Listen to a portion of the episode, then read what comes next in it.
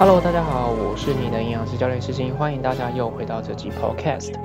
本集 Podcast 是由营养师教练石鑫所赞助。好，呃，你一定有听过一件事情，就是减重的方式百百种。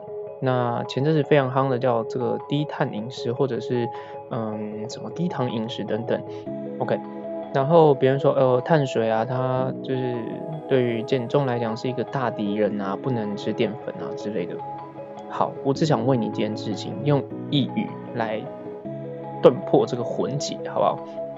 如果你不吃淀粉，你瘦了，那接下来你要不吃什么呢？OK。在这个状况之下呢，我想要问问看大家对于这个低碳饮食或者是降低碳水来降呃达到一个减重的效果的想法是什么？为什么今天会录这一集？其实很简单，是因为嗯，如果在追踪我的 IG 的朋友，其实可以发现我常常各地跑来跑去做演讲，包含呃台中、台南、高雄、台北，其实都有。未来会不会跑去花莲，我不知道。不过呢，其实演讲完之后，蛮多学生都会私底下问我一些问题。然后就会嗯，请我评估一下他们现在的饮食状况行不行？其实老实说，我只能给只能给很大概的方向，是因为我没有拿到这些健检报告或者是你身体的状况的时候，很难去跟你讲说哪个饮食适合你。你只能自己去评估说这样的饮食的方式适不适合你的生活习惯，对，以这样的状态去做一个评估啦，好吧？好，那今天会特别录这一集，就是因为其实很多女生或者女学生，无论是听众或者是等等，他们都会使用低糖饮食或者低碳水饮食，达到一个热量控制的概念。OK，这是一个手段，是一种方式，他没有说好与坏啦，对吧？应该要看你适不适合。然后呢，为什么会讲这个主题？是因为嗯。其实，在女女性之间，我也不知道是不是真的，就是有一个都市传说，他们说哦，不吃碳水之后，你身体的体重就会降快，体脂肪也会掉快。OK，我在想一件事情哦，好，你今天不吃碳水，当然热量就会降降低，然后体重下降，对，前提都是嗯饮食控制的还不错的状态之下，哎，那这样的情形之下，你你说体重会不会下降？废话，你热量都下降了，为什么你不会下降？对吧？你懂我意思吗？如果说你今天这个脂肪吃的少一点，或者是你整体嗯，变成一六八断食，吃的热量都很少，你体重当然会下降啊。好，为什么今天会来算 diss 嘛？也不算，就是算评估这个低糖饮食到底 O 不 OK？是因为很多人在讲这个低低糖饮食等于会减重成功，你知道吗？这个概念呢，害我有个学生在做重量训练的时候，这个发生不舒服的情形，或者是训练量品质一直上不去的原因，是因为他这种低糖饮食的确可以让一般人去尝试，可是他，如果你今天在重量训练，其实低糖饮食你应该要去搭配正确的这个碳水循环啦，这个提供给大家去做一个参考，好吧？好。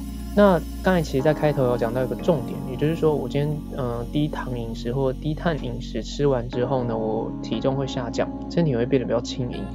哎，的确啦，当然，如果说你你指那个淀粉下降的时候，因为哈在身体里面肝糖其实会带一些水分，所以你你体重下降有一部分是因为你的水分流失，进而导致体重的数值会下降。可是体脂肪有没有下降，应该要去打上一个问号。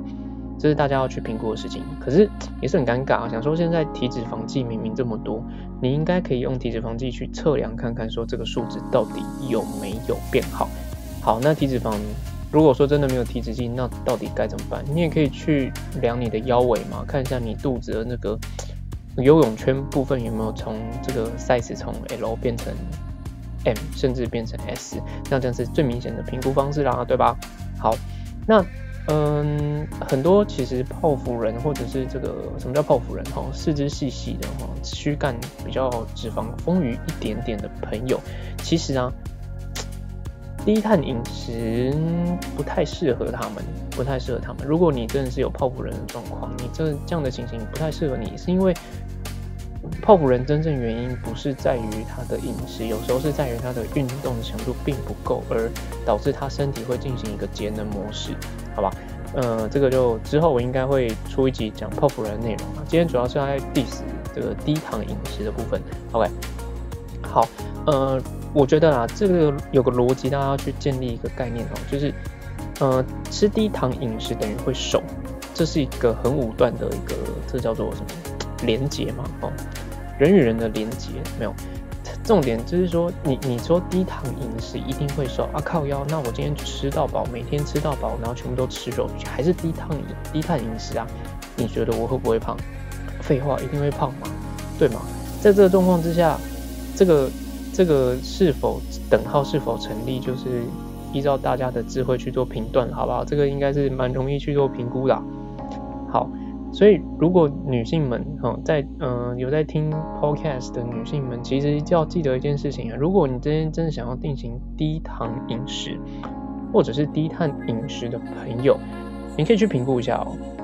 如果今天你有在运动，我会跟你讲一件事情，你可以不用使用低碳，因为低碳只会让你的训练的品质下降，千万不要尝试了，好不好？这样等于有点叫叫什么事倍功半，这对你来讲并不是件好事。OK，如果你是一个真的是呃比较少运动，你想要用饮食来达到控制的概念，其实低糖饮食或低碳饮食其实也是初步去做一个控制不错的方式。可是你要评估一件事情哦，如果你今天有一些慢性疾病，例如说糖尿病啊，或者是呃有些肾脏疾病的朋友，其实低糖饮食不见得比较适合你，还是要请这个专业的这个营养师做评估。好，我相信大家常常会听到这句话，说，哎，你一定要。嗯，请专业的人士做评估，你知道为什么吗？很简单呐，因为他们是专业的。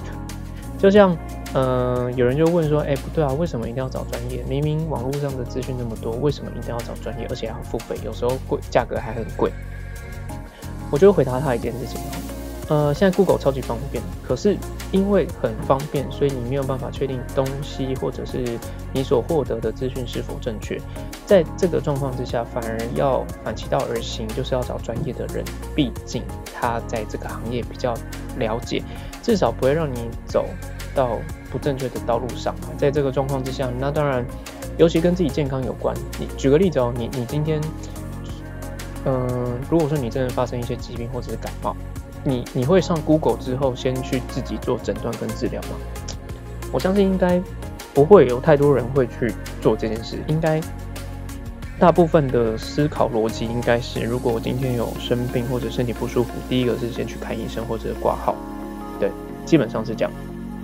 当然，以前有一句话叫做“三折肱而成良医”，这件这件事情或者这句话大家应该都听过。可是你要折三次。你要吗？当然可以自己去查资料啦。那查完资料再请专业的人士去做帮忙，我觉得这是一个还不错的 SOP，可以分享给大家，好不好？那今天真的是还蛮蛮蛮感触的，啊就是说因为太多的女性，哎，这个很特很特别，台湾哦，从北到南我都跑过，而且女学生都会问我同样的问题。所以，我真的今天不得不把这一集直接就是录出来，然后就是变成 podcast，大家去听听看。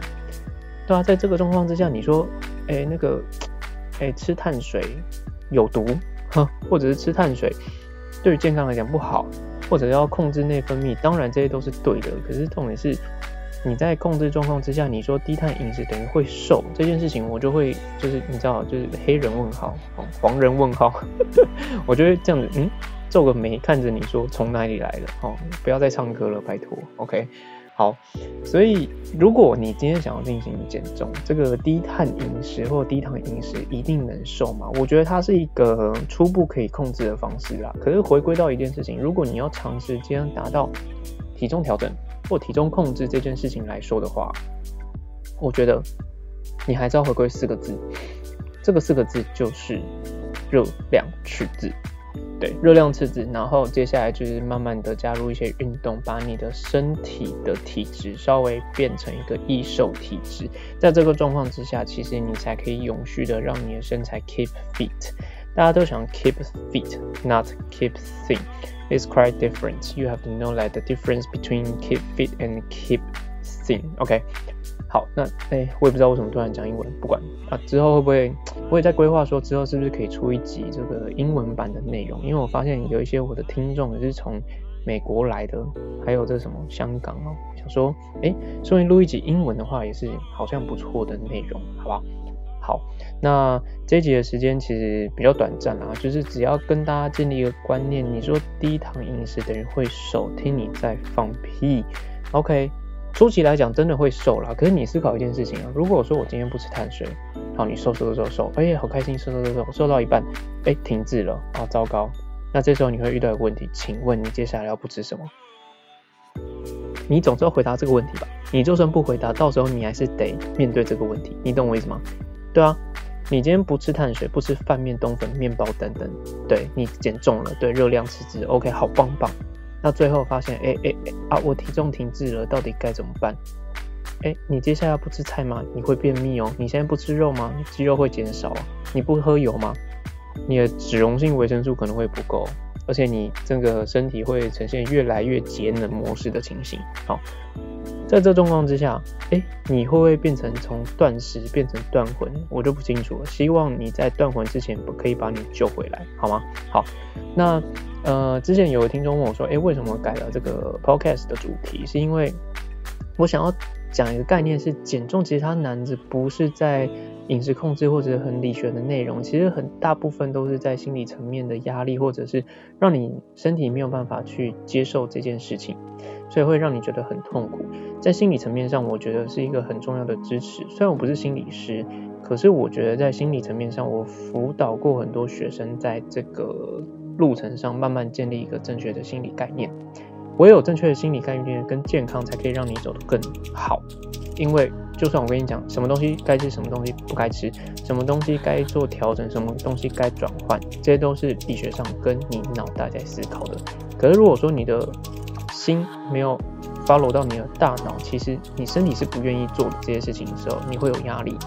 当你有压力的时候，这些东西根本不会变成你的习惯。你懂我意思吗？因为我们改变的可能只是你短暂的行为，那你复胖这件事情不是也是理所当然吗？懂我意思？OK，那在这个状况之下，还是希望大家可以，就是大家可以尝试一些减重方式，没错。之后还是会讲一些关于常见的时尚减重的方式的呃 know how 给大家。回归到一件事情，当然可以自己做去做尝试。身体只有一个，只希望大家不要用太积极或者是太造劲，甚至是太疯狂的方式对待你的身体。身体会有一个 buffer。你对它很严格，它可以支撑一段时间，可是不可能支撑一辈子。呃，我有一些学生也是这样子，在呃太极端的饮食方式之下，他的心理就是出了一些状况。当你心理出现状况的时候，你要花很多时间去做平复，你不可能马上恢复到原本的样子，是因为你心理受伤了，你不是身体受伤。那身体有没有受伤？我相信一定有。可是我相信它可以恢复的还算一段时间。可是心理病了，你要花多少时间去平复？这个这个概念有点跟情商是一样道理。你可能花几个月、几年等等去做恢复的时候，你要确定在这个状况之下，你的三餐还是得吃，那会不会影响到你生理的机能？大家必须好好去做评估，好不好？OK，那我其实持续有在接一些这个营养咨询、减重的朋友。那如果你真的有兴趣的话，可以到我的 Instagram 上面，呃，有个连接，连接除了会有一些呃 YouTube 呃文章或者是 Google 表单，大家可以去去填写一下。如果你真的需要帮忙的话，好不好？好，那教练课其实也有了，就嗯，仅仅限台北，谢谢，没有台中跟高雄。之前有高雄朋友说我能不能下去教课，我说不要闹了，下去来回高铁是是跟我开玩笑吧？我可能之后等个分身吧，或者是希望台中、高雄有副支配合的教练，那当然也不错。OK，那最后的话就是，呃，希望在减重之路上啊，你说，呃，饮食或者是方式百百种，我觉得心态还是最重要的。如果你没有心态，这些东西都是狗血。OK，我是你的营养师教练世新，希望在减重之路上又陪着你走得更顺遂哦。那我们下次见喽，拜拜。